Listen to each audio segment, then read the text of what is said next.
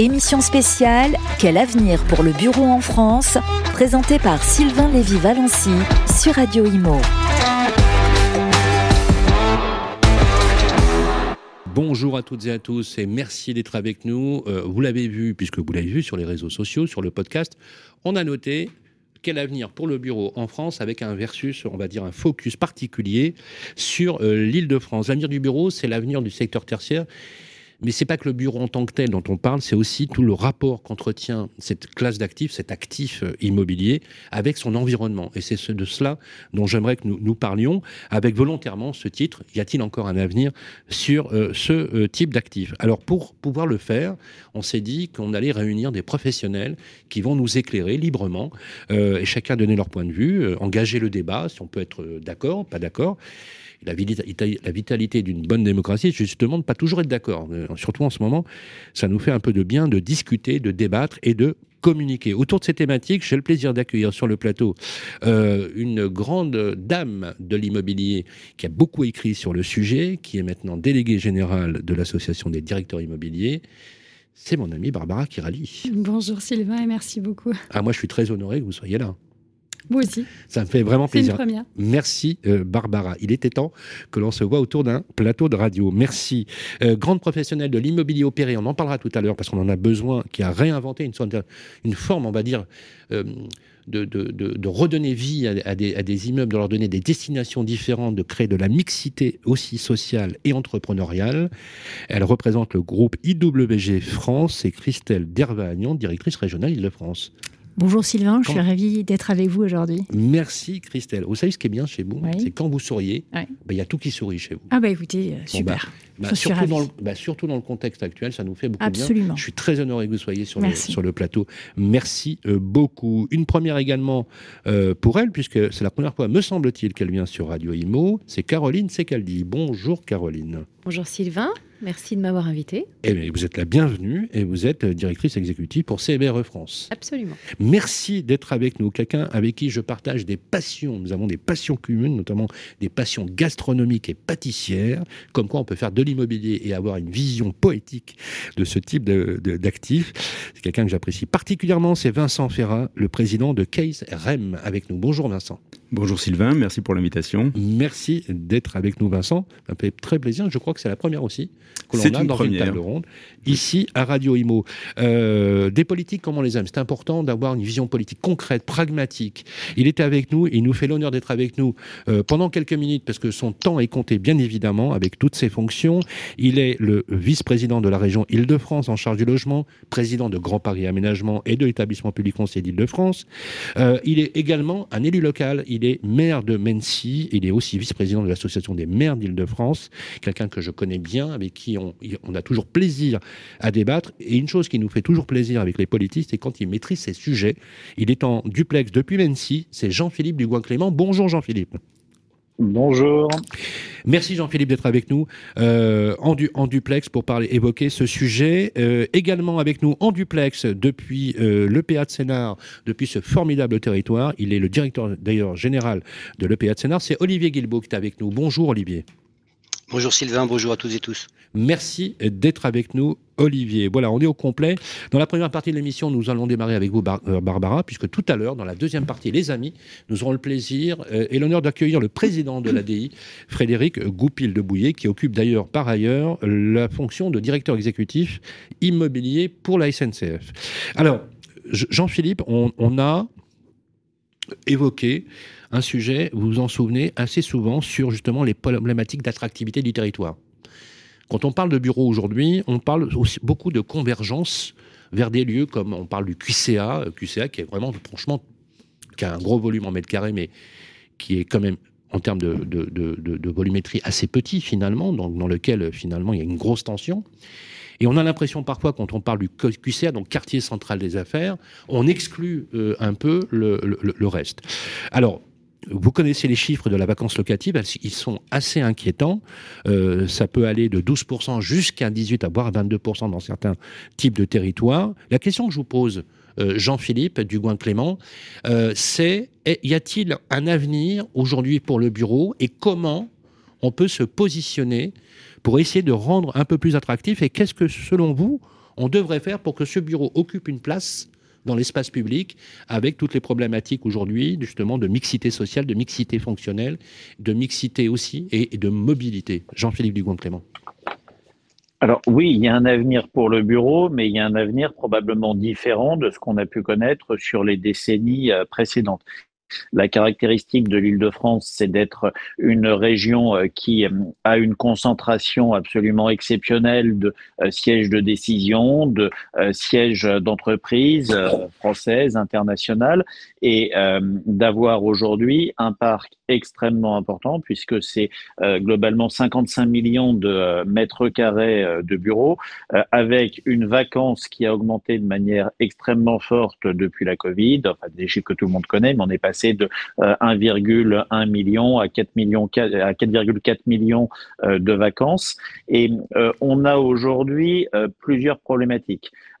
D'une part, c'est une surconcentration des espaces de bureaux. Alors, on évoquait, vous évoquiez QCA à l'instant avec ses 7 millions de mètres carrés, mais c'est aussi la défense, 3,8 millions de mètres carrés, 200 000 salariés, alors qui est l'extension un peu naturelle du, du centre d'affaires euh, de, de, Paris et on a euh, véritablement une concentration extrêmement forte. On a aujourd'hui euh, un sujet de remise à niveau ou de récupérer une attractivité sur des bureaux qui ont une vacance, ont une vacance pour certains durables et qui ont une forme d'obsolescence. Est-ce qu'elle peut être réaménagée en bureau ou sur autre chose, mais on a véritablement la montée en gamme d'une partie du parc.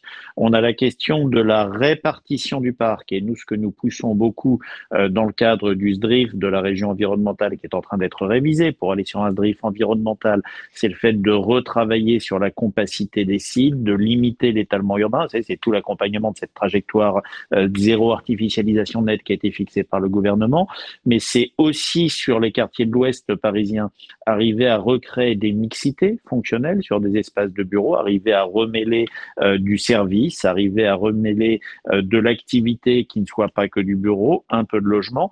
Et par ailleurs, parce qu'on pense que le bureau va continuer à se développer sur certains secteurs, c'est de le renforcer notamment sur la partie est parisienne et puis euh, autour de ce qu'on porte dans le drift, c'est un renforcement de polarité. Euh, on défend des nouvelles polarités, on défend une Île-de-France qui soit moins monocentrique, monocentrée et dépendante de Paris et ces nouvelles polarités, on va avoir l'occasion d'en développer de manière assez forte en s'appuyant sur les nouvelles lignes de transport. C'est le Grand Paris Express, la ligne 15 Sud, la ligne 14 Sud, la ligne 15 Est, la 16, euh, qui constituent des pôles privilégiés où on va pouvoir également avoir une forme de rééquilibrage sur un immobilier de bureau aujourd'hui qui souffre d'un déséquilibrage très parisien ou très sur euh, très très très euh, fortement situé sur sur l'ouest parisien.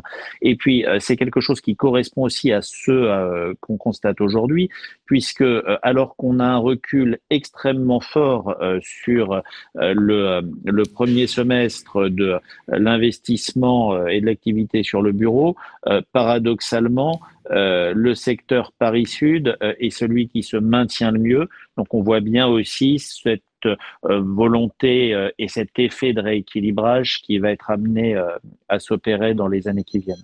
C'est extrêmement clair. Jean-Philippe, est-ce que c'est politique? Est-ce que tout ça est issu de la volonté politique?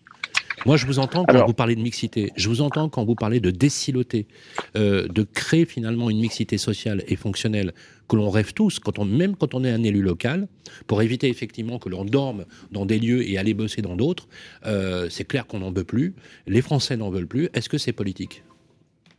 Alors, c'est, il y a deux facteurs. Il y a un facteur qui est une volonté politique, il y a un facteur qui est une évolution sociologique. L'évolution sociologique, c'est l'augmentation du télétravail extrêmement forte. Enfin, on est à deux jours télétravail, enfin 2,1 jours télétravail aujourd'hui sur les statistiques qu'on a. On pense que la montée du télétravail va contribuer à libérer encore 3 à 3,5 millions de mètres carrés de bureaux dans les années qui viennent. Donc, la réalité, on a une un besoin euh, qui peut se répartir différemment ou être limité. Et puis, on a un certain nombre de bureaux qui, par rapport au mode de boulot actuel, qu'on parle de flex, qu'on parle de, euh, liaison, de fibres, euh, sont obsolètes. Donc ça, c'est la question, on va dire, naturelle. Euh, et puis il y a la question politique. La question politique, c'est un souhait de vouloir rééquilibrer cette Île-de-France, de vouloir permettre de ramener de l'activité et donc du bureau. Le bureau étant aussi un facteur d'activité sur des territoires qui aujourd'hui euh, en sont dépourvus, qui ont un ratio euh, emploi-logement qui est beaucoup trop faible euh, pour pouvoir apporter une qualité de vie et limiter des déplacements pendulaires. Et en sens inverse, notamment sur l'ouest parisien, c'est amené euh, à sortir aussi de logiques totalement monolithiques d'aménagement qui ont été faits. On commence à voir quelques expériences autour de la défense avec des réaménagements d'espaces de bureaux qui viennent amener d'autres usages que du bureau pur et simple. Et vraiment, nous, ce qu'on porte politiquement, c'est ce rééquilibrage territorial euh, et euh, cette euh, mixité de fonctions. là où la ville vit mal, c'est quand il n'y a plus de mixité ou sociale ou fonctionnelle. C'est très clair. D'ailleurs, on va profiter tout à l'heure pour parler du territoire de Sénart qui est en pleine mutation et en pleine évolution avec Olivier Guilbeault. Il est bien arrivé sur le plateau, mesdames et messieurs, on verra tout à l'heure Barbara Kirali, n'ayez aucune crainte on peut absolument l'avoir sur le plateau, et j'en fais une question de principe, mais son président est là, c'est Frédéric Goupil de Gouillet qui est avec nous. Bonjour Frédéric.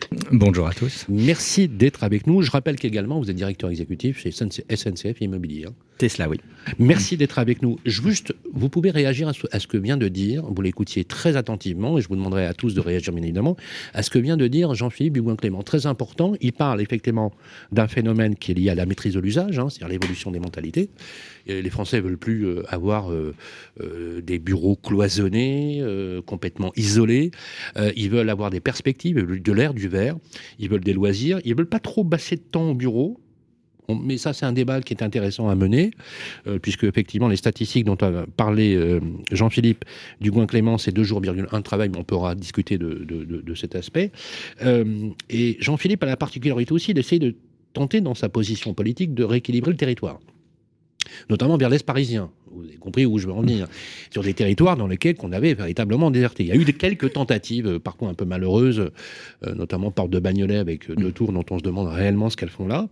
Mais justement, voilà, vous êtes patron de l'ADI, vous gérez 400 adhérents, vous avez 350 millions de mètres carrés gérés avec tous vos adhérents. Bref, vous êtes une véritable puissance de tir sur ce type de classe d'actifs. Qu'est-ce que ça évoque pour vous, ce que vient de dire Jean-Philippe Dugois-Clément? alors je rejoins beaucoup Jean, euh, euh, philippe Ce qu'il faut voir aujourd'hui, c'est qu'en matière de bureau, euh, la position aujourd'hui, vous l'avez parlé, c'est la valeur d'usage. Qu'est-ce que l'usage? Ça va être quel va être l'usage de nos bureaux? L'usage a changé et c'est pas le Covid qu'on est responsable, mais il a fait que accélérer cette partie-là.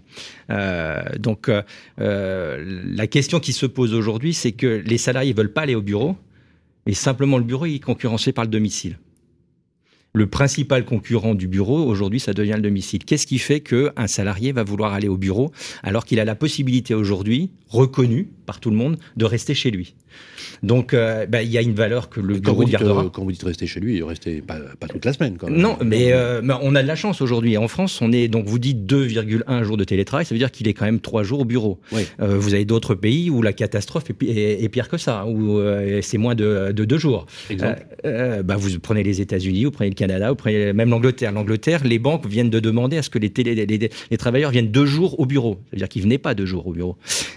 donc on, on a cette chance-là en France, en tout cas, que le bureau reste quand même le lieu collectif où tous les salariés se retrouvent. Et c'est ça, c'est ça sa valeur euh, aujourd'hui, et il faut la, développer. Et je, suis d'accord euh, avec, avec Jean-Philippe il faut pouvoir permettre aux salariés d'aller au bureau euh, plutôt facilement sur des nœuds, euh, à des endroits où ils retrouveront les, les mêmes aménités qu'ils ont chez eux euh, à, domicile. Mais pour moi, le, valeur, le, bureau a encore de sa place, il a encore de, la valeur. Certes, il y en a qui vont devoir se changer. Je connais une excellente journaliste, une excellente journaliste qui est maintenant déléguée générale de l'ADI, qui disait une chose le travail chez soi est l'illustration d'une iniquité sociale. Pourquoi? Parce qu'on n'a tous pas le même logement. On est d'accord. On n'a mmh. tous pas la même surface et mmh. surtout on n'a pas le même nombre d'enfants euh, en fonction de l'âge. Je peux vous dire que c'est une sacrée euh, année, elle se reconnaîtra effectivement là-dessus. C'est que c'est intéressant ce débat mmh. qu'on peut avoir. Parce que le lieu, le lieu chez soi, avec cette inéquité-là, que, que d'ailleurs euh, résout le problème du bureau, puisque le bureau, du coup, devient, euh, pour tous, les salariés, quelque chose d'extrêmement agréable.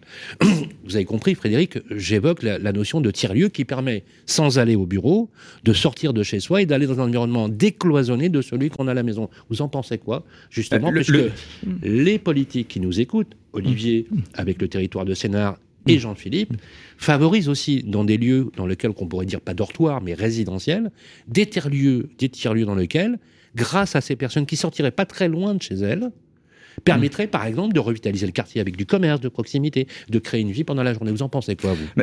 Vous allez avoir deux, deux, enfin je veux dire, bon, on va pas euh, mettre euh, tous les salariés dans des catégories, mais il va y avoir ceux qui préfèrent être dans des centres-villes et qui, eux, ne, vont, ne voudront pas euh, forcément user du télétravail et voudront se retrouver dans, dans, leur bureau. Puis il y a ceux qui, ont, qui se sont dit, à un moment donné, en pleine période de, de, crise sanitaire, on va s'éloigner du bureau pour avoir justement cette pièce ou ces, possibilités de faire du télétravail chez soi.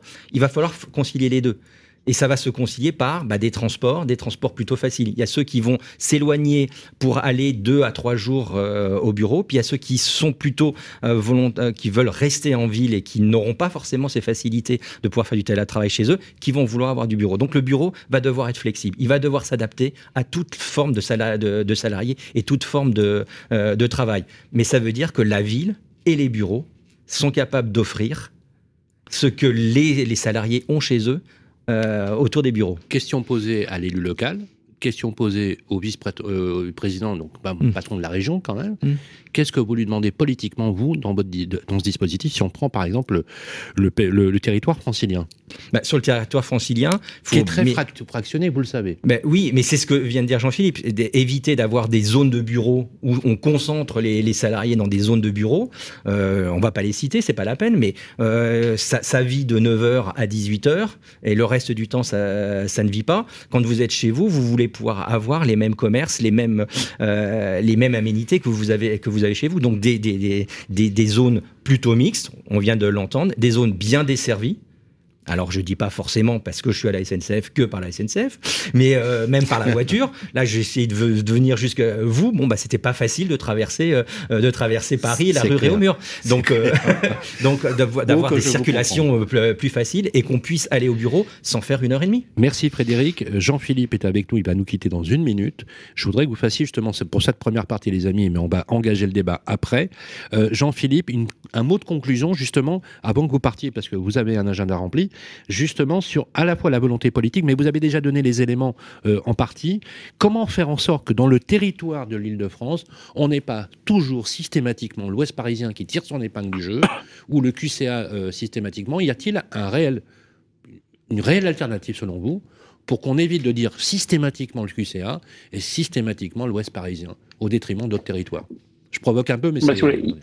Non, mais vous avez raison. Il y a une tendance et je rejoins totalement ce que euh, disait préalablement euh, Frédéric. Mais il y a des tendances naturelles qui sont au regroupement et au monolithisme.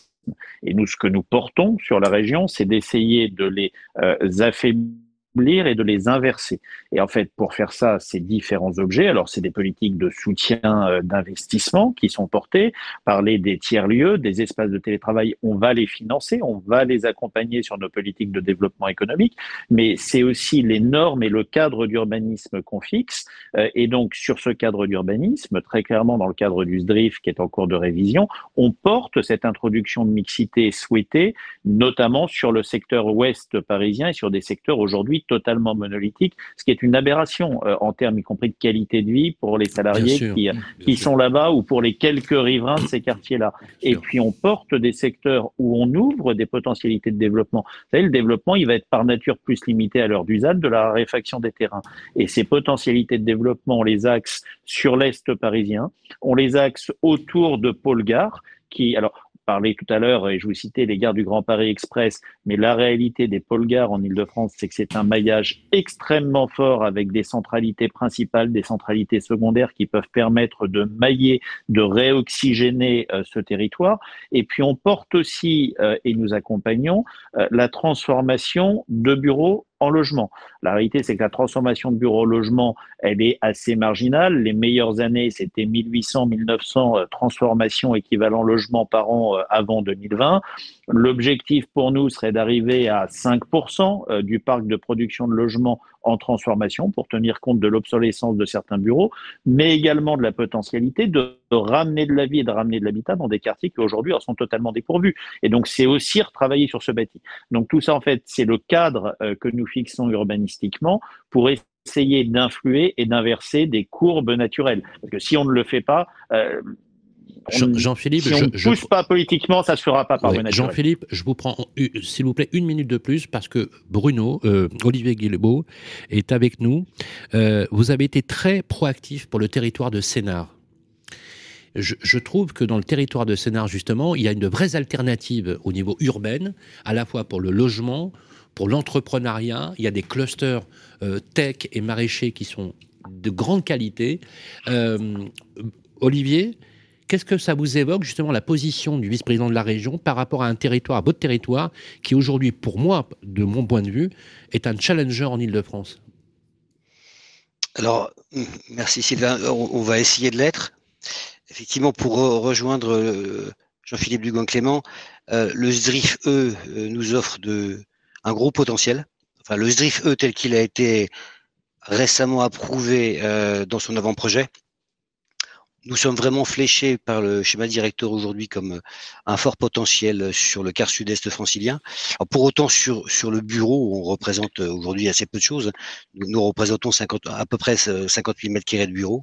Mais le SDRIF E nous place vraiment au titre de la polycentralité qu'il porte au, cœur de ces sujets et donc avec l'ambition de rééquilibrer. Alors je je ne me compare pas à, la défense, mais avec la avec la tentation malgré tout de rééquilibrer un peu euh, euh, la part de bureau qu'on représente, euh, et notamment parce que moi-même je fais le constat pour souhaiter déménager, parce que je suis dans des bureaux obsolète, pas aux normes, euh, fort, fort, consommation, fort consommateur d'énergie, et ma facture énergétique, elle, a explosé. Et donc, euh, nous avons pris euh, la, la, décision tout récemment de déménager. Pour, pour quitter, je vais dire, nos Algeco historiques. Et, et, le constat que je fais, c'est que je ne trouve pas euh, je ne trouve pas de bureau. Euh, donc la production de Sénat n'a pas été suffisante. ah, J'aime beaucoup.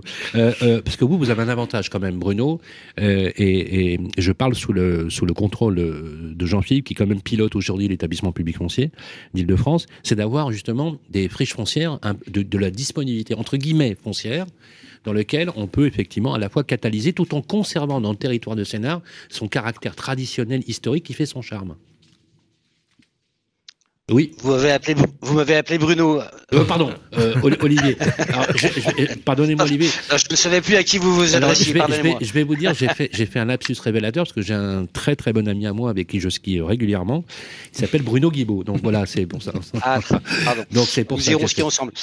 Euh, L'objectif aujourd'hui, c'est en, termes de bureaux et de production tertiaire, euh, ce, sont les, secteurs euh, notamment fléchés par le SDRIF E, les pôles gares, euh, le pôle gare de Lieu-Saint-Moissy, le, le pôle gare de Cesson, le pôle gare de Savigny-le-Temple. On, a des secteurs avec du potentiel foncier important à développer.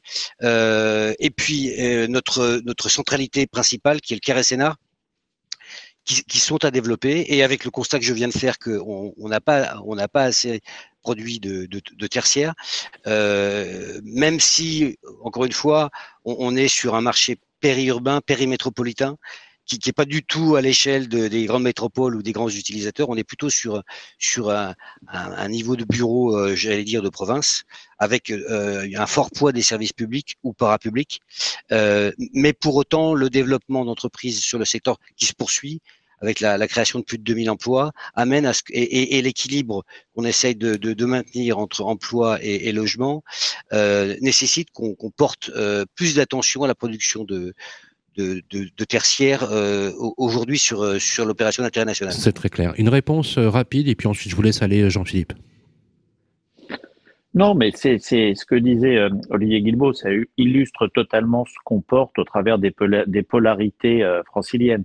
Euh, tout le secteur de Sénart, Marne-la-Vallée en est un, on en a d'autres, on pourrait parler de tout le Grand Mot, on pourrait parler de tout le périmètre de Saclay, enfin, on a des secteurs comme ça qui, pour nous, doivent être développés. Et quand on souhaite développer une polarité, c'est la développer de manière complète. Une polarité, c'est quoi? C'est un endroit où vous pouvez euh, vous loger, travailler, avoir des services publics, poursuivre des études, avoir une offre de soins et avoir accès au transport. Et ces polarités, on a la chance d'avoir un certain nombre de sites, bien sûr, l'accès à la culture, au sport.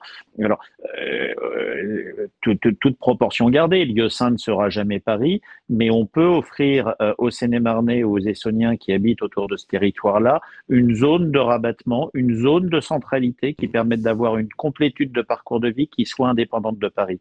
Et là où le et la région interviennent, c'est d'ouvrir des potentiels urbanistiques alors même qu'on est dans des enveloppes de plus en plus restreintes sur ces secteurs, de flécher les investissements régionaux, de flécher avec nos partenaires euh, SNCF, avec nos partenaires euh, des départements, euh, la question des euh, aménités de transport, qu'on parle de la voiture ou de la route quand on est en moyenne grande couronne, ce qui est encore le cas, et des transports en commun, pour pouvoir offrir des secteurs un peu moins dépendants de l'épicentre parisien, qui de toute façon va vers un engorgement de plus en plus fort. Merci beaucoup Jean-Philippe Dugouin-Clément, merci au nom de la rédaction d'avoir pris le temps de passer. Je sais que vous avez un, timing hyper serré. Je rappelle que vous êtes le vice-président de la région Île-de-France euh, et vous, vous êtes le président de l'établissement public d'Île-de-France et de Grand Paris Aménagement, également de euh, euh, maire de Mency. Merci Jean-Philippe et à très très vite. Merci à vous. Merci. Belle fin de journée à tous. Merci, merci, merci beaucoup.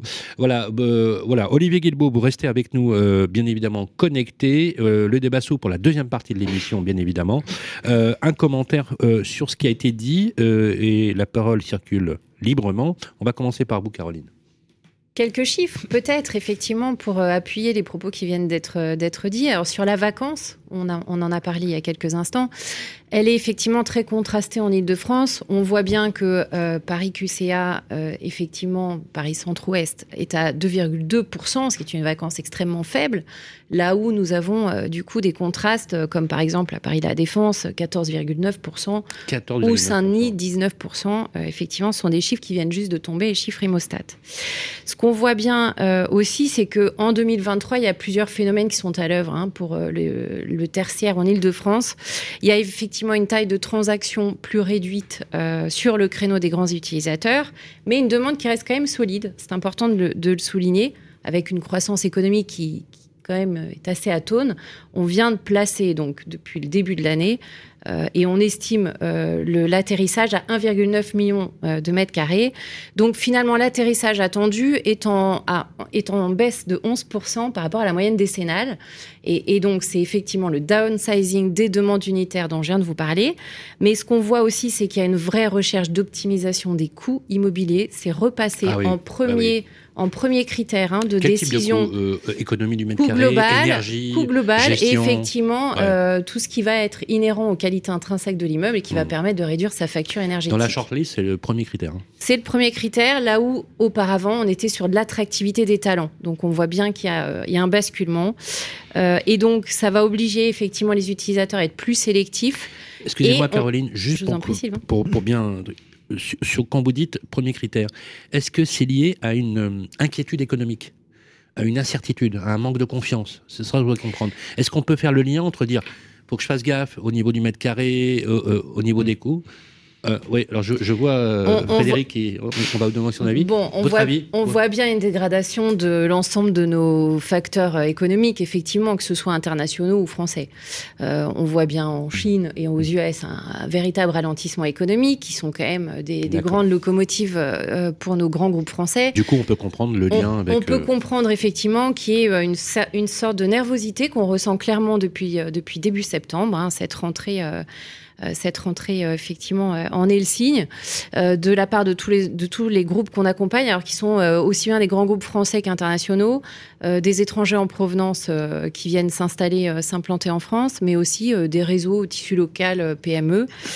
donc cette inquiétude est quand même assez, assez partagée. Bon, on voit on s'attend à, un PIB de 0,9, on voit bien que c'est quand même pas la panacée.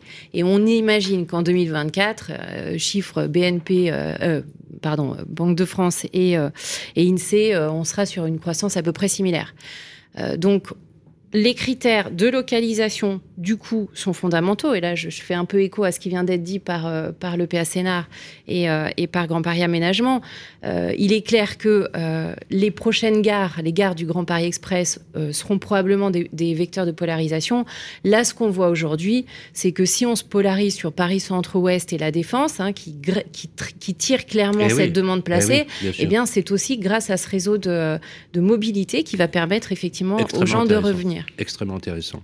Euh, extrêmement intéressant. On va reprendre cet élément parce que justement, il y a un gros travail qui est fait dans les territoires dont on ne parle pas assez, notamment au Sénat. Vous allez me dire, euh, je pourrais me présenter euh, euh, comme président du syndicat d'initiative du territoire, mais je vous dis, ce territoire est magnifique, il est en proximité et il y a une vraie alternative. J'avais dit la même chose pour Roubaix, hein, avec Guillaume Delbar, lorsqu'on a travaillé sur le cluster de... Je, je partage votre vue de scénar que j'ai bien connu par le passé, parce que mon père était à l'époque à préfecture. Ah Effectivement, il est, c'est un territoire qui est extrêmement complet, qui attire tous les tissus économiques. Alors, il a, il a beaucoup polarisé la logistique. C'est mon, étiquette passée aussi qui m'y amène. Mais, mais euh, on, voit bien que vous avez, vous concentrez effectivement beaucoup, beaucoup d'attractivité en termes de territoire. Il y a d'autres territoires qui méritent effectivement, je vois par exemple avec euh, justement le mouvement Est Ensemble sur lequel il y a beaucoup, beaucoup de dispositions qui, sont, qui sont prises, effectivement. Euh, une réaction, et je voyais, je voyais Frédéric qui, va nous donner quelques éléments, parce que, et justement c'est ce qui fait le sel, le sel du débat. Vincent, est-ce qu'on peut, Vincent Ferrand, vous n'êtes pas de Keisrem. Quelques mots d'ailleurs sur, euh, pour qu'on vous connaisse mieux. Et, euh, et surtout, euh, une réaction, un peu, votre analyse sur cette typologie d'actifs. Et vous, vous avez la particularité d'avoir une vision kaléidoscopique, si on peut dire les choses, de l'immobilier, puisque vous avez quasiment toutes les, tous les actifs dans, votre, dans votre foncière. Voilà, à l'exception de la logistique, euh, est une société de gestion en investissement immobilier. Nous sommes spécialisés dans la transformation d'actifs dépassés, non attractifs ou moins attractifs, en tertiaire, en lieu de vie et en lieu de destination. C'est pas facile tous les jours, il faut. Euh, Donc vous n'êtes pas focus uniquement QCA vous aussi? Et on n'est pas focus QCA, on a 80% de notre activité qui est en région et dans les métropoles. 20%, en Ile-de-France. Bravo. Euh, et je rejoins l'ensemble des acteurs sur Carré Sénard. J'ai aussi œuvré sur ce territoire pour des activités commerciales à l'époque. Il faut croire que c'est un vivier, pas uniquement d'activités, mais aussi d'acteurs de, l'immobilier. alors, pour revenir sur les, les différents propos, la notion de polarité, euh, la notion de polarité est, assez intéressante car SNA en fait partie. Et, polarité et polycentralité. J'ai noté les, deux. Exactement. Il faut se dire que tous les sites, toutes les agglomérations ou les quartiers dont on parle sont suffisamment éloignés pour être finalement centraux et des quartiers de proximité. La difficulté, elle ne se trouve pas à faire vivre euh, avec le travail qui peut être fait par les euh, territoires des agglomérations qui sont éloignées de Paris, euh, la difficulté, elle est sur l'entre-deux, sur la première couronne ou la sortie de première couronne et, euh, je dirais, le Grand Île-de-France. Et c'est là où vous êtes à la fois proche de Paris, proche des polarités, des différentes polarités, et euh, suffisamment éloigné. ce qui nous amène quand même à repenser le grand gagnant du Covid et de la mmh. pandémie, je dirais, c'est la proximité.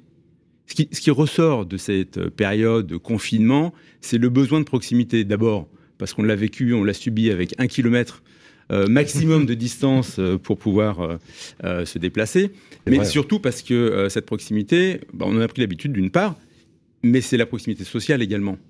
Donc, retravailler les polarités ou continuer de renforcer ces polarités est important, mais moi je reviendrai sur une notion, c'est la notion d'usage.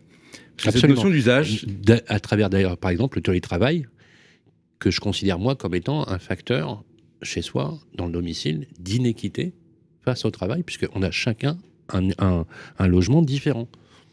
Alors la notion d'usage, je la euh, reprendrai avec une approche physique euh, de la chose. Euh, en physique, la fonction d'usage d'un objet, c'est la fonction et le besoin auquel il répond pour les individus, pour faire, pour faire simple. On oppose ou on, met en parallèle de cette fonction d'usage, en physique toujours, une fonction d'estime de l'objet. Et la fonction d'estime de l'objet, c'est le plaisir que l'objet procure à son utilisateur, à celui qui, euh, finalement, a la la chance d'avoir un objet qui répond à son besoin. Eh bien, euh, voilà quelques années que nous, chez Keys, on a un labo de recherche, on travaille sur les notions de euh, sociologie et de fonctionnement des, lieux pour justement définir les bons lieux de vie et, les modes de vie des utilisateurs. Mais en pensant et, en, écoutant nos intervenants, je me suis dit qu'il allait falloir qu'on change notre approche et qu'on parle de fonction d'estime désormais. Parce qu'en fait, ce qui va faire revenir, c'est pas le fait que le bureau permette de répondre à un besoin qui est de rencontrer des acteurs, entre autres des collègues. C'est que le bureau soit un plaisir plus important que celui que l'on peut avoir à la maison. Tout en partant du principe qu'il y a quand même de l'inéquité. que je comprenne bien. Dans ce rapport d'estime, il y a l'estime de l'entreprise, l'estime du lieu et l'estime de soi ça veut dire que quand je suis dans l'environnement et que je suis bien, vous parlez de bonheur au travail, vous parlez de, de côté, comme on dit maintenant, il y a des fonctions de euh, euh, happiness officer, hein, c'est ça, hein je crois que c'est ça. Hein ça, dit, ça, a un peu disparu, il y a des effets de mode. Oui, des effets de mode. Bon, il y a des fois, j'ai l'impression que j'ai vraiment dépassé, que j'ai vécu dans un autre siècle. D'ailleurs, j'ai vécu dans un autre siècle. Pourquoi vous prenez pas plaisir au travail, Sylvain? Ah, si, si, si, si, je m'éclate complètement, ça se voit d'ailleurs. Euh, mais ce, que, ce, que, non, ce que je veux dire, c'est que euh, au-delà de l'effet de mode, on parle de sociologie. Est-ce que cette notion de bien-être au travail, ce que vous dites, parce que ce que, je comprends, c'est que vous dites, il faut être aussi heureux au, boulot que l'on est chez soi. Hein. c'est bien ça que je comprends. Voilà, il faut avoir autant de plaisir et que ça ne réponde pas uniquement à, voire plus, Ou, pas uniquement à un besoin. Effectivement. Intéressant ce que vous, intéressant ce que vous dites. Quelques mots sur la foncière, vous gérez euh, le, euh, on peut, on peut parler de chiffres, la volumétrie On peut, j'entrerai pas sur les chiffres du marché de l'immobilier euh, tertiaire, parce que Caroline l'a très bien fait, mais sur notre activité, on gère 1,3 milliard pour à peu près une centaine d'investissements en immobilier, de bureaux, de commerce, hôtellerie, on fait beaucoup d'hôtellerie entre autres et l'hôtellerie lifestyle où justement il y a des espaces de travail, des espaces de coworking et puis vous nous parlerez parce que j'ai vu quelques innovations un peu sympas chez vous sur des dossiers qui me plaisent beaucoup, beaucoup. Euh, Christelle Derbagnan, alors vous, pour vous, je suis sûr que vous buvez des petits laits depuis, euh, depuis exactement 36 minutes, euh, parce que vous, vous, opérez l'immobilier, vous avez des solutions alternatives et qui euh, sont un peu en rupture avec les usages habituels, notamment dans les relations contractuelles, dans les modes opératoires que vous tissez, les liens que vous tissez avec des foncières et des opérateurs immobiliers. Dites-nous en quelques mots quel est votre avis sur ce que, tout, sur ce que vous avez entendu et les échanges? Alors, il y a beaucoup de, beaucoup de choses qui, en effet, euh, répondent à ce que nous faisons aujourd'hui. Donc, c'est complètement juste. Aujourd'hui, euh, euh, notre manière de travailler a changé. avant, on allait au bureau tous les matins et on rentrait chez soi tous les soirs. Aujourd'hui, on a apporté cette notion de télétravail qui, pour moi, n'est pas forcément, ne veut pas forcément dire travailler à la maison, mais travailler d'un autre lieu que son lieu de travail. Expliquez-nous ça. Alors, on parle de tiers-lieux. On en a parlé tout à l'heure. Ah oui, oui, oui, tout à fait. Donc aujourd'hui, nous, chez UWG, on développe justement euh, ces tiers-lieux de plus en plus. Et on s'installe. Euh, on parlait euh, tout à l'heure de Marne-la-Vallée. On, est installé, on, est, on a des, des, des, sites deux sites, en l'occurrence, sur Marne-la-Vallée. D'autres, alors Carré-Sénars, pour le coup, on n'y est pas, mais c'est quelque chose que nous allons envisager. Mais vous allez évidemment. y être avec Bruno, euh, avec Bruno, décidément. Olivier. décidément, Olivier. va m'en vouloir. Mais euh, voilà. Donc, je vais essayer de ne pas penser euh, le ski. Voilà. Je vais essayer de penser territoire scénar. Pardon, Olivier. effectivement, on, en parlera avec Olivier. Mais c'est vrai que vous, vous proposez des solutions qui, en plus, revitalisent les quartiers. Parce que je voudrais que vous nous reparliez de ces tiers-lieux qui permettent aussi à des lieux qui dorment un peu la journée d'être un peu réveillés, si on peut dire les choses comme ça. Oui, qui, qui dorment un peu la journée. C'est-à-dire que vous avez ces usagers. En fait, on, on essaye d'ouvrir des sites au plus proche des usagers. Euh, comme ça, ils ont une alternative. Vous parliez tout à l'heure euh, d'inégalité face à son logement. Ben oui. tout le monde n'a pas un jardin, tout le monde n'a pas un bureau dans lequel on peut travailler. Ils travaillent souvent. imaginez, vous avez des enfants qui ne sont pas à la crèche, qui sont en bas âge. Enfin voilà, c'est basique, hein, mais c'est très On est en call, euh, l'enfant qui passe derrière ou le mari qui nous demande quelque chose. Voilà, on a connu ça. Alors beaucoup pendant le Covid avec des vidéos un peu somme toute drôles qui circulaient.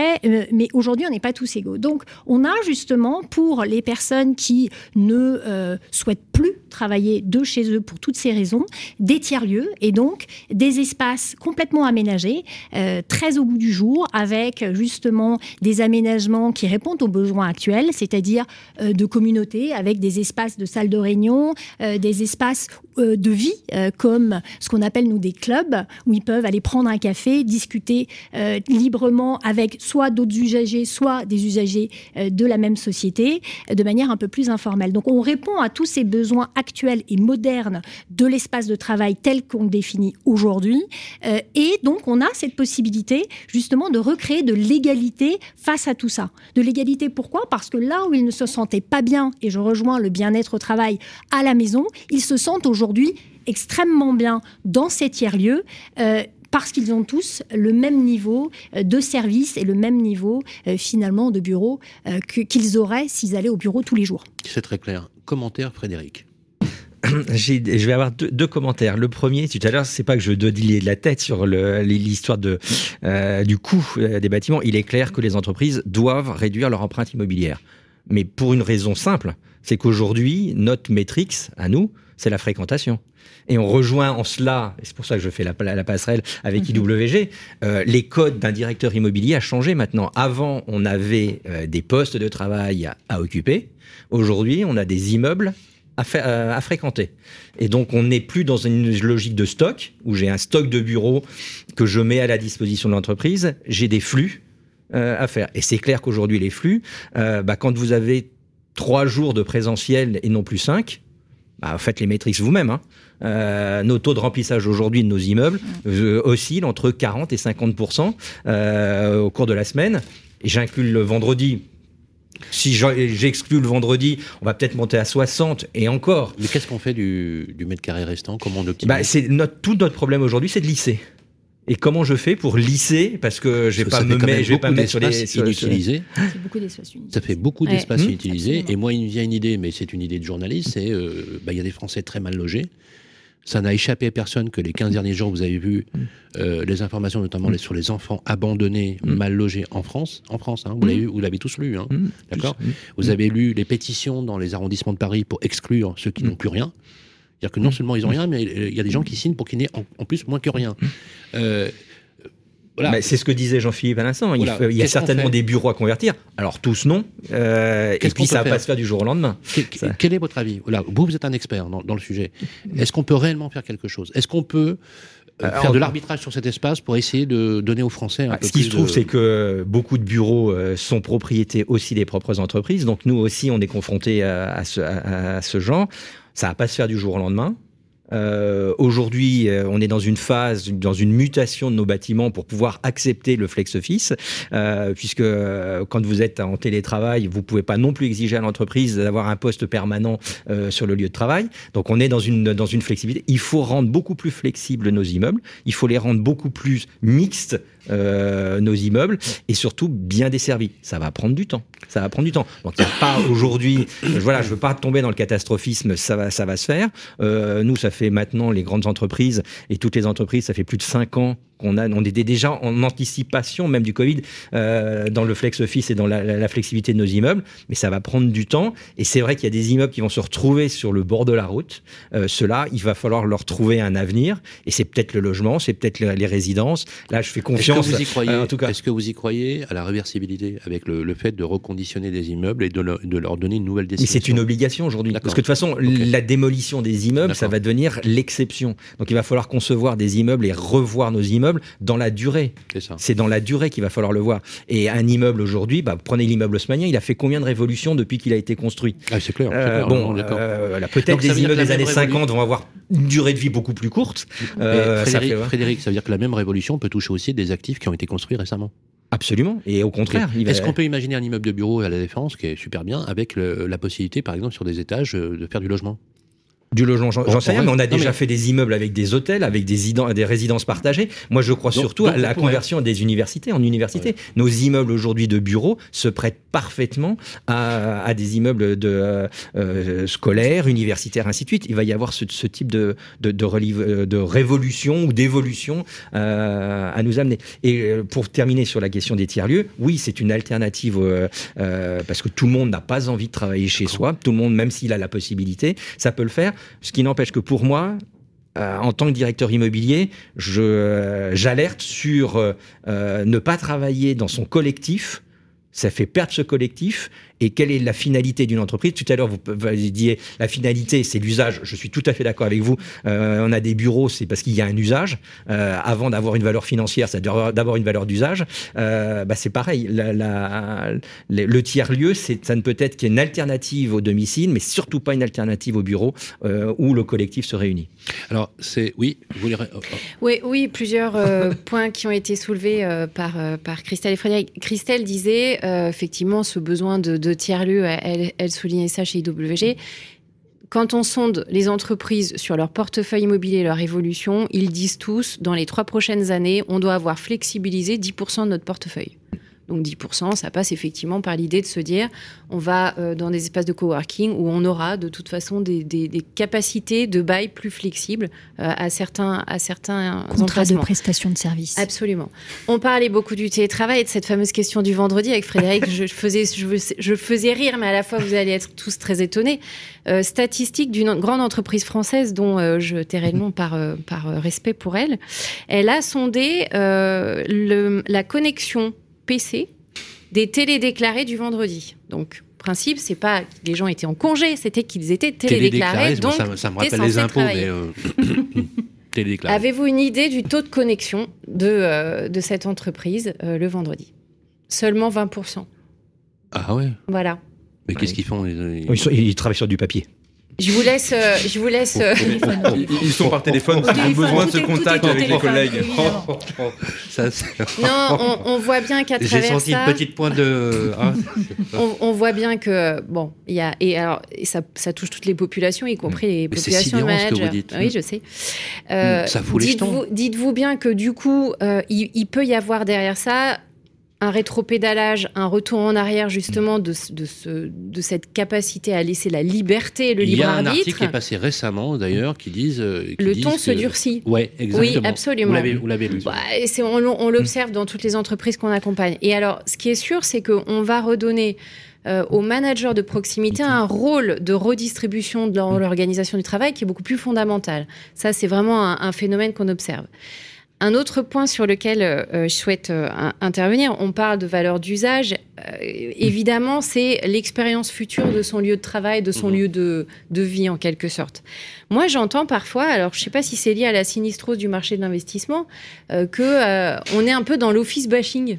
Mhm. Bah, c'est la question que vous posez, quel avenir pour le bureau? Mhm. à, croire qu'on pourrait fermer. C'est un, titre de journaliste. oui, c'est un titre de. Oui, mais alors on, on entend quand même beaucoup ça pour nous, franchement. C'est vrai que quand vous voyez, non mais pour être honnête, je, quand on voit les taux de rendement, les taux de rendement, quand on voit aujourd'hui euh, l'explosion des relations contractuelles avec des nouveaux modes euh, de lien, on en a parlé beaucoup avec le patron d'IWG et vous, Christelle, sur lequel les gens ne veulent plus euh, signer des bureaux pour 9 ans, 12 ans. De, moins en moins, euh, mm. Frédéric. De moins en moins. Euh, parce que les utilisateurs ont du mal à s'engager sur les périodes ah, longues avec toute l'incertitude dans, dans lequel on est. Néanmoins. non, mais attendez, je vais caricaturer volontairement pour provoquer le débat. On a rasé gratis pendant un certain nombre d'années dans laquelle c'était vraiment open bar quand même, hein, pour le dire. Euh, pour le bureau, il y a une explosion, il y a une offre pléthorique, mais vraiment pléthorique. Il faut savoir que Paris-Le-France détient d'ailleurs, je crois, en, en, volume de mètres carrés, en Europe, je crois que c'est nous qui détenons le plus, le plus fort euh, volume de millions de mètres carrés, c'est bien ça hein, 55, 55 millions de mètres carrés. C'est juste énorme. Est-ce que c'est suffisant? Est-ce qu'il n'y a pas des alternatives? Parce qu'on on est obligé de mettre ça en relief, effectivement, avec les crises sociales et sociétales. Mais sur le plan de, euh, la rentabilité, on voit bien qu'il y a un effondrement euh, hmm. de, ce type, de ce type d'actifs. La question est, est-ce que ça désinvestit et, comment on réinvente finalement un, nouveau mode de travail compte tenu des, des phénomènes sociologiques? C'est ça que je voulais dire. Le modèle de réinvention est en cours et mm. c'est du sur-mesure. Chaque entreprise a son propre modèle. Ce que je veux dire, c'est que le bureau, ça restera le lien social universel mm. euh, et un facteur de cohésion, de cohésion et l'endroit de la productivité globale. Mm. Parce que quand on a écarté les modèles de full remote, les groupes qui ont dit pendant euh, deux ans, euh, pas de problème, tu viens pas du tout au travail, on s'est aperçu que la productivité a dégringolé. Vous savez combien la France a perdu en termes de productivité en trois ans? Du tout. Moins trois. Trois points, on a perdu de productivité. voilà. Donc après, on peut remuer le hmm. truc dans tous les sens. Si effectivement, on conjugue un taux de présence le vendredi à 20% et effectivement du full remote, on, a, on a eu des mauvais chiffres. Ce que je veux dire, c'est qu'en période de crise, excusez-moi, je mhm. prends beaucoup la parole, mais en période de crise, et, là on le voit venir depuis septembre, qu'est-ce qui se passe? Eh bien, on, ne veut plus s'éloigner du centre de décision des entreprises, en fait. Donc les collaborateurs reviennent au bureau pour ça. Parce qu'ils ont compris que s'ils sont hors site, ils ont des risques. des risques. Non, mais allons-y. Mais non, je, pense que. Loin des yeux, loin du cœur. Exactement. Donc, il y, a, il y a en ce moment, on l'observe dans toutes les boîtes, il y a une véritable retour de cohésion du corps social. comment vous dites Des shadows salariés Des shadows salariés. Bien sûr les shadows salariés, ceux qui ne sont pas revenus et qui deviennent transparents pour les organisations, ils sont plus promus Mm. Et en plus, ils ont un vrai risque, c'est aussi ce qu'on ce qu'on mm. disait sur la, place des femmes hein, en mm. télétravail. Euh, et ils ont un ah, risque, c'est celui de passer, euh, de passer en, plan social si l'entreprise le décide. Dans les C'est Brésil, c'est un film de Terry Gilliam, là, que vous... non, mais c'est Non, mais c'est... Non, ce que je, vous, dis, c'est que... Moi, j'ai pas l'habitude, puisque ça fait 35 ans que je travaille euh, pour moi, mais le, le c'est flippant ce que vous me dites là. Non, c'est un véritable retour au bureau et c'est aussi pour ça que c'est aussi pour ça que la, France est un bon élève euh, mm. en Europe. Mais vous allez voir que massivement tout le monde va revenir et aux US, à mon avis, euh, et c'est ce qui a été écrit. Vous, en pensez quoi? Ce retour pendulaire, vous savez un mouvement pendulaire. La France, on adore ça, hein, Frédéric. Hein. Et on revient massivement au bureau comme si on redécouvrait les vertus de ce que disait d'ailleurs tout à l'heure Frédéric, justement, les vertus du collectif. Moi, j'aime beaucoup cette idée. et, la deuxième raison, et après j'arrête, je vous laisse la parole. La deuxième raison aussi de ce retour au bureau, c'est qu'on se prépare aux fameux 40% de métiers de 2030 qui n'existent pas encore aujourd'hui. Et les jeunes, eux, l'ont compris les futurs métiers qui sont liés aux intelligences artificielles, notamment dans les groupes, eh bien, ils se fabriquent dans les, dans les groupes. C'est-à-dire qu'il faut être au bureau pour voir ses collègues et, euh, vivre ces mutations de, de, futurs jobs. Merci pour ça, c'est très intéressant. Je voudrais qu'on ait la réaction justement euh, d'un aménageur. Euh, Olivier, cette fois-ci, je vais dire Olivier Qu'est-ce que vous pensez de tout ça? Donnez-nous votre avis. Je voudrais réagir, oui, merci. deux jours de, de, télétravail, moi, ça me semble un bon compromis entre les exigences de, de management et les, et comment dire, les aspirations des salariés. Parce qu'effectivement, on a besoin d'un travail collectif. Et, d'une certaine façon, même si les, jeunes recrues euh, euh, que j'accueille euh, aspirent à, avoir de la liberté en télétravail, elles aspirent aussi à du collectif pour monter en gamme, pour s'acculturer.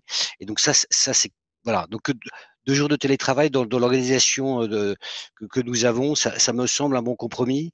Et, ensuite, si on doit aller au-delà, euh, euh, ça sera à la main des managers au cas par cas. mais, parce que j'entends effectivement qu'on peut avoir des, salariés fantômes à la fin. Ben je, il, se trouve, il, se trouve, que il se trouve que je j'en ai, mais pour d'autres raisons que le télétravail. Oui, je et, effectivement, loin des yeux, loin du cœur, il y a un moment, voilà, quand il faut faire des choix, euh, ces choix euh, douloureux, euh, ils pourraient plus facilement se porter sur eux que sur d'autres. Merci. Que vous avez sous les yeux tous les jours. un, point aussi par rapport à ce que disait Caroline sur sur les taux de vacances que nous avons sur nos bureaux. nous, on est à on est à est à 6%, et c'est assez peu de choses. Mais pour, moi, ce qui, ce qui, ce qui, comment dire, l'inquiétude que qu'on peut avoir sur sur cette organisation et développement de, du du tertiaire, c'est les taux d'intérêt. Euh, quand, je, quand je suis amené à faire un, emprunt il y a deux ans, je suis à un taux de 0,8. Aujourd'hui, on me propose 4,30. Euh, donc, c'est, on a vraiment changé d'époque. Oui, ça, euh, ça, a un impact sur vous, Olivier? Alors, l'impact, pour rejoindre ce que vous indiquiez, euh, le bail que je vais prendre, alors je suis propriétaire de mes locaux aujourd'hui, mais en totale obsolescence. Donc euh, ceux-là, il ne faut pas les réhabiliter en quoi que ce soit, il faut les raser. Ils ont 45 ans et véritablement. Je suis d'accord avec vous. Euh, je, je, crois qu'on ne pourra pas en faire grand-chose. Pour autant, le bail que je, que je signe demain, c'est un bail à 5 ans, parce que justement, j'ai besoin de la, de la souplesse bien sûr. Euh, que, que vous aviez évoqué, ne serait-ce que parce que j'ai conscience que euh, les 50 salariés que je représente peuvent demain faire levier pour des projets tertiaires sur le territoire. et, accompagner des porteurs de vos projets qui ne voudront pas sortir leur, bâtiment en blanc, ce, que je peux tout à fait comprendre, en, les assurant de, mon intervention et, de, du bail que je pourrais signer. J'ai une question, Olivier, par rapport à l'activité que vous menez sur le territoire. Est-ce que les entreprises vous disent concrètement, euh, Monsieur Guilbeault, il n'y a, a, a, pas assez de mètres carrés et euh, je ne vais pas m'installer parce qu'il n'y a pas assez de mètres carrés, il n'y a pas assez d'offres, etc. Faites plus de mètres carrés tertiaires et je viendrai m'installer. Est-ce que voilà si ça, pouvait être le cas, je serais, je serais ravi. Euh, non, c'est pas aussi prégnant que cela. D'accord. Euh, mais, mais, mais pour autant, c'est quand même le constat que nous faisons, parce qu'en fait, on s'adresse à, à, à, des très petites entreprises on n'est vraiment pas sur un marché de, masse. Euh, et donc, c'est complexe. Ça fait, et ça fait partie du travail qui a été mené avec Kerry Haussmann, notamment sur des, sur des emprises euh, tertiaires euh, avec un découpage extrêmement fin, pour répondre justement à cette demande locale qui est tout à fait atypique. Merci, Olivier. Extrêmement intéressant. Je rappelle juste que quand vous dites TPE, PME, c'est 62% de l'emploi national. Hein. C'est les deux tiers de l'emploi national. Donc, euh, total respect pour ces 5 millions de petites entreprises euh, qui, aujourd'hui, font l'emploi. Qu'on replace bien les choses dans l'ordre. Vincent, justement, alors vous, il y a des choses que j'aime bien, c'est que euh, vous avez un laboratoire, vous faites de la euh, R&D ou, de la recherche euh, en permanence. Et, ce que j'aime bien dans votre fonction, c'est que vous avez toujours une vision philosophique de ce que vous faites, euh, si je peux me permettre les choses comme ça, voire anthropologique. Parlez-nous un petit peu, justement, je voudrais qu'on passe les dernières minutes à avoir un peu plus de bonnes nouvelles, on va dire des, des choses un peu plus proactives sur des très très beaux projets que vous menez actuellement, Vincent. Euh, vous pouvez également réagir si vous le souhaitez. Oui, juste, juste avant une toute petite réaction, c'est que euh, aujourd'hui il n'y a pas peu de développement de bureaux, nouveaux bureaux, parce qu'on n'investit plus en blanc. Ça fait à peu près un an et demi, deux ans que les différents promoteurs, acteurs, euh, essayent de sécuriser une partie des surfaces avant de pouvoir se, lancer et appuyer sur le bouton. Ce qui n'était pas le cas il y a encore quelques années, hein, avant, avant la crise pandémique. Euh, ça, c'est le premier point. Je rebondis sur la notion de flexibilité des surfaces. Et en fait, euh, j'entends qu'à Sénard, ça va être traduit par une flexibilité euh, dans le temps, mais peut-être que l'une des solutions, c'est de mieux travailler dans les baux, les clauses de flexibilité de la surface pour pouvoir rendre de la surface. Bah, quand vous prenez euh, un ou plusieurs plateaux de bureau, avoir une flexibilité sur une durée assez longue, 6-9 ans habituel, bah, de pouvoir rendre avant plus de mètres carrés, sans la quelques mètres carrés, sans la contrainte financière, bail, sans la contrainte. Euh, d'avoir à s'engager pour une durée plus courte. Genre mm. alors ça, ça, devient une fonction hybride par rapport au tiers-lieu que vous proposez. Mm. Mais euh, Parlez, parlez-nous un peu de vos innovations aussi, de, vos projets en cours. Alors, euh, nous, on travaille beaucoup sur des activités mixtes où on va trouver, on vient d'investir dans un immeuble à Lyon où on a à la fois du commerce au rez-de-chaussée, une crèche, je dis coworking, mais on va appeler ça euh, lieu de euh, lieu partagé de bureaux, lieu de bureaux partagés euh, aux deux premiers étages. Opéré par IWG, bien sûr. Bien sûr. on, vient de signer effectivement à Lyon Confluence un espace sur deux niveaux avec IWG dans un immeuble de bureau traditionnel, traditionnel dans le sens à, bail traditionnel. et les niveaux supérieurs, c'est de la résidence hôtelière gérée par exemple. Ça, c'est un schéma. Mais vous, en tant que patron de cette foncière, vous êtes ouvert là-dessus. C'est-à-dire que si vous voyez une entreprise qui dit ah non, 6 ans, 9 ans, non, je peux pas, je peux pas, etc., c'est trop long. Est-ce que vous, vous êtes suffisamment flexible pour dire non, non on va trouver une solution, de, justement, un bon deal euh, adapté Est-ce que vous ouvrez vos chakras là-dessus bah, Alors nous, ça fait quand même quelques, quelques années et l'expérience de l'hôtellerie nous a quand même beaucoup aidé, bah nous a initié dans cette démarche. on travaille sur du, euh, ce qu'on appelle du management contrat, donc euh, on n'a pas nécessairement. Un bail euh, locatif avec, euh, avec les, utilisateurs. On a parfois juste un contrat d'exploitation avec des personnes comme IWG, hein, qui sont nos partenaires, ou, d'autres dans, l'hôtellerie.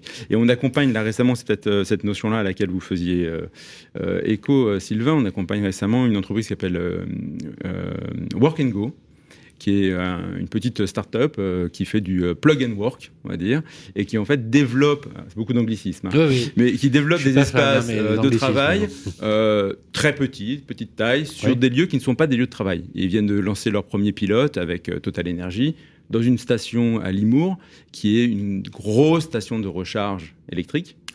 Donc là, on n'est pas pour ceux qui veulent rester à la maison, on n'est pas pour ceux qui nécessairement qui veulent aller au travail, mais ceux qui sont itinérants qui ont besoin de se charger leur véhicule électrique, mais qui en même temps, pendant une heure, deux heures, tout le monde n'a pas la chance d'avoir un superchargeur, bah, pendant ce, temps-là, peuvent travailler avec des bulles de travail, des tables de réunion, et un espace de... dans, les stations Dans une station-service. Avec du food, des choses comme ça Avec le food et avec le lave-glace, pas de problème.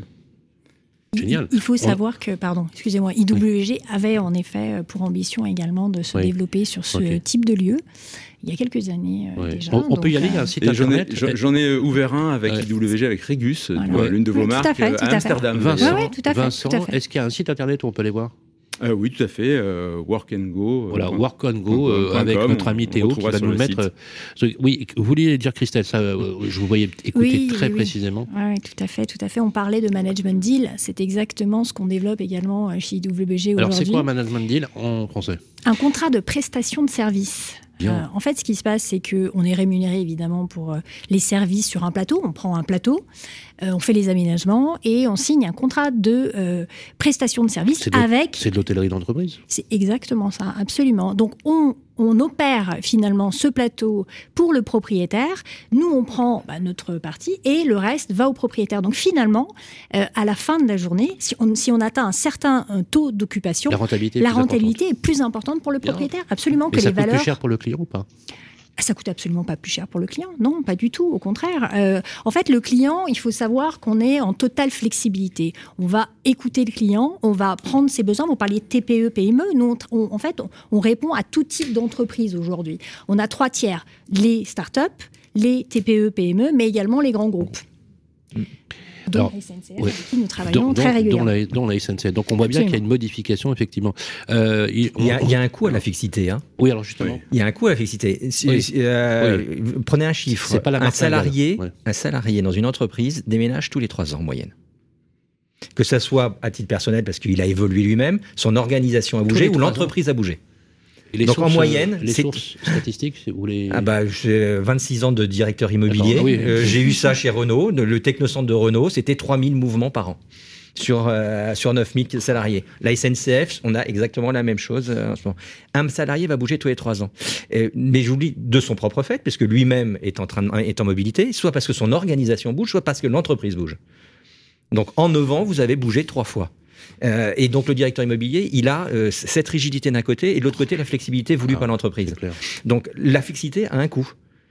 Euh, parce que si j'ai un immeuble vide pour un instant T, et je considère qu'aujourd'hui la moitié de mes immeubles sont vides, puisqu'ils ne sont pas fréquentés, comment je fais avec des baux fixes? Donc la flexibilité, c'est une rentabilité pour nous. Et le fait d'avoir d'avoir la possibilité de bouger et de, de, se mouvoir, un directeur immobilier, il n'a pas la puissance de frappe d'un Sibir Richard Ellis pour trouver un locataire. Hein. C'est clair. C'est clair. Euh, et donc l'immobilier opéré. qui n'hésite pas à passer par nous. Mais c'est ce qu'on fait euh, pour le faire. Mais c'est parce que là, on va, on va contrecarrer. On a pris un, un 9 ans euh, pour euh, soi-disant chercher le, bail le, bail le moins cher et ainsi de suite. Et au bout de trois ans, vous vous posez la donc, question. Vous, vous, vous êtes à la fois donc euh, arc-bouté effectivement sur cette maîtrise de l'usage, mais aussi cette maîtrise de l'économie générale, hein, euh, bien bah évidemment.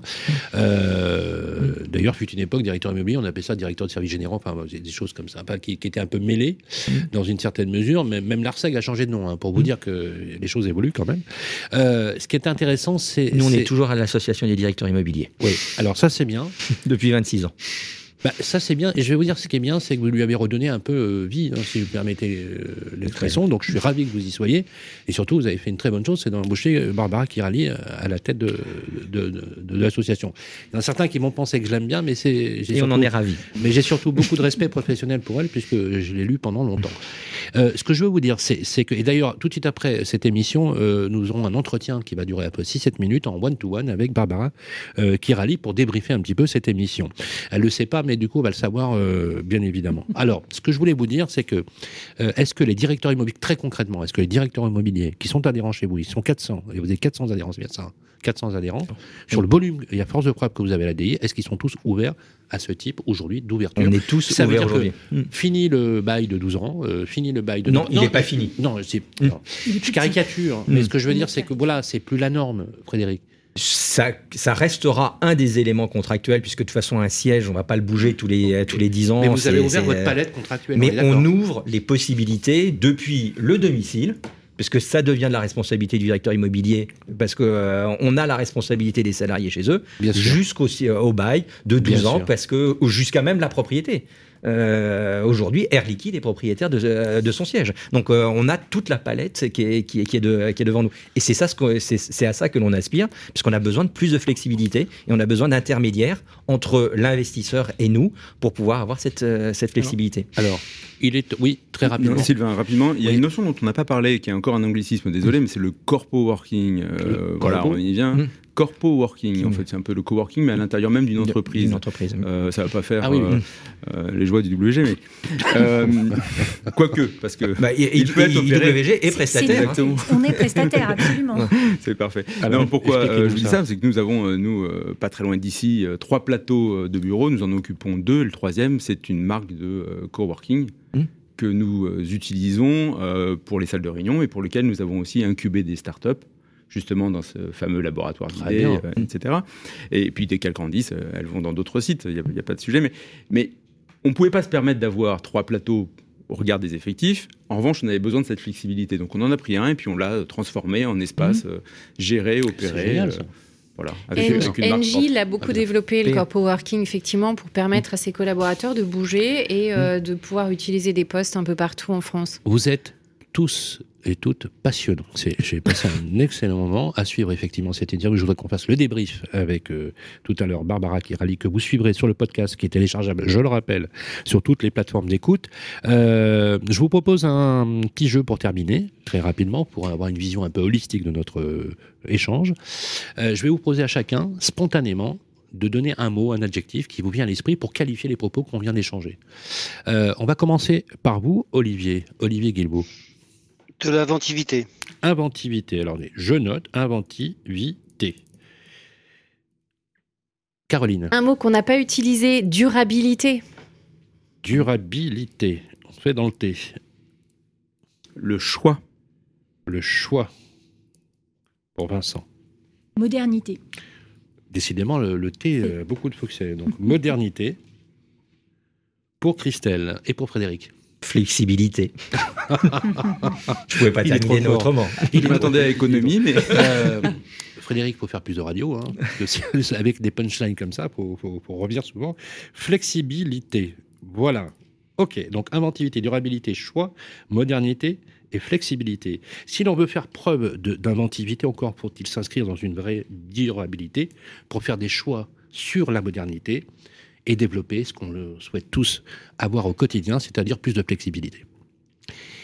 Merci à toutes et à tous. Merci Olivier Guibaud. Je vous rappelle, ah, Olivier d'ailleurs, ce, ce, jeu, je compte le faire dans les tables rondes que nous animerons euh, le, 4, le décembre. Olivier, merci. C'était un vrai plaisir de vous avoir sur le plateau. Je rappelle que vous êtes euh, directeur général de l'EPA de Sénart, un territoire qui a le vent en poupe et je vous incite toutes et tous à y aller. Il y a une vraie richesse et la richesse se fait dans les territoires et la France a beaucoup de talent pour cela et il faut le dire au quotidien. Merci en tout cas, euh, Olivier, d'avoir pris le temps et vous êtes en duplex depuis Sénart, effectivement, pour partager ces moments avec nous. Merci à Caroline Secaldi, directrice exécutive de CBRE, pour revenir nous voir. Avec plaisir, à votre disposition. Voilà, vous êtes toujours la bienvenue. On fera un petit clin d'œil à Fabrice Alouche, le président de CBRE France.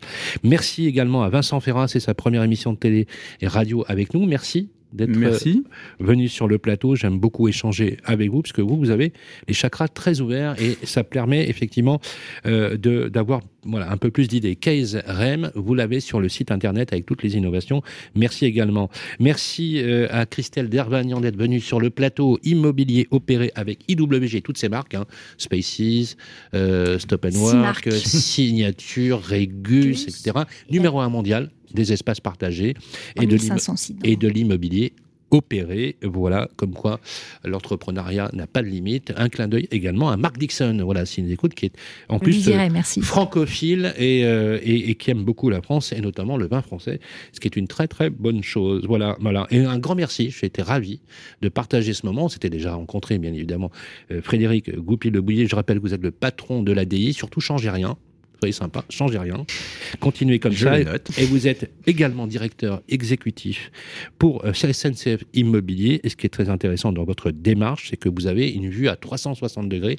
Et ça, je pense que dans la donne des directeurs immobiliers qui sont parfois monoclasses d'actifs, d'avoir un regard un peu kaléidéoscopique. Ça permet de fabriquer la ville de façon beaucoup plus sereine. Voilà. Merci à toutes et à tous d'avoir suivi cette émission. Le podcast est disponible sur Deezer, Spotify, Free, Orange, sur Radio Imo, bien évidemment. Vous likez, vous commentez, mais toujours avec beaucoup de bienveillance.